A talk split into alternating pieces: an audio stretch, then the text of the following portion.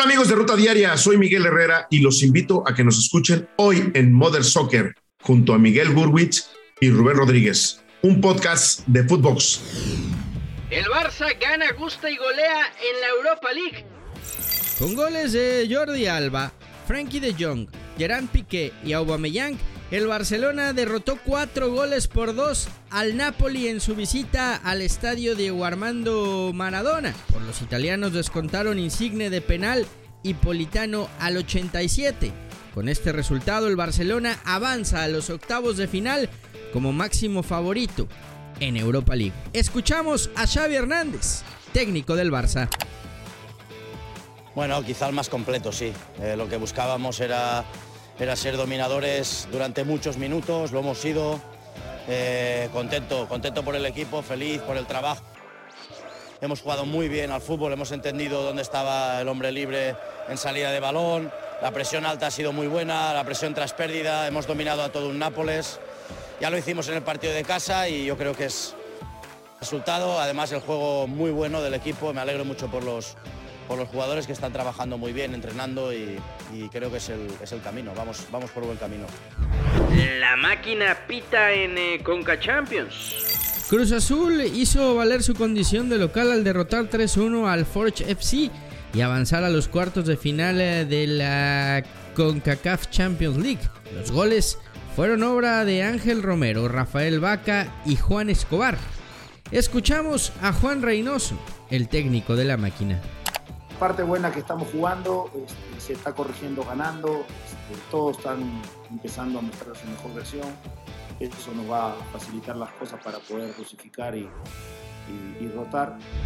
Pachuca amanece como líder. Los Tuzos vencieron 3-1 a Mazatlán en el arranque de la séptima jornada del Clausura 2022, mientras que Querétaro y Toluca empataron a un gol en el Estadio Corregidora. Hoy se miden Necaxa León, Juárez Tigres y Cholos Atlas. Santos le da las gracias a Pedro Caixinha. El equipo de La Laguna anunció la salida del técnico portugués después de sucumbir en octavos de final de la Conca Champions ante el Montreal de la MLS. El Real Betis sigue siendo Eurobetis. El equipo andaluz mantiene su buen paso de la temporada y ahora en Europa League selló su pase a los octavos de final tras empatar a cero con el Zenit en el Benito Villamarín, gracias a la ida donde habían ganado tres goles por dos. Andrés Guardado fue titular y salió de cambio al minuto 90. Diego Laines se perdió el encuentro por molestias físicas. El Sevilla también dice presente en su competición por excelencia. El cuadro de Nervión perdió 1-0 en el juego de vuelta de los 16avos de final de la Europa League contra el Dinamo Zagreb. Sin embargo, avanzó a la siguiente ronda gracias al 3-2 global que le dio la victoria. Tecatito jugó 71 minutos. Henry Martin será baja para enfrentar a los Pumas. El delantero mexicano presentó problemas respiratorios y aunque se descartó que tenga COVID-19, el jugador está bajo observación y podría perderse el juego del próximo sábado contra Pumas en CEU. Funes Mori aclara problemas en la aduana, pero no insultó a México. Luego de que se destaparan algunos problemas en la aduana, cuando Rayados regresó del Mundial de Clubes por parte de Rogelio Funes Mori, el atacante aceptó que sí los tuvo, pero que nunca insultó al país. Escuchamos al mellizo. Otra cosa, lo que pasó en aduana hace un tiempo cuando llegamos del Mundial de Clubes.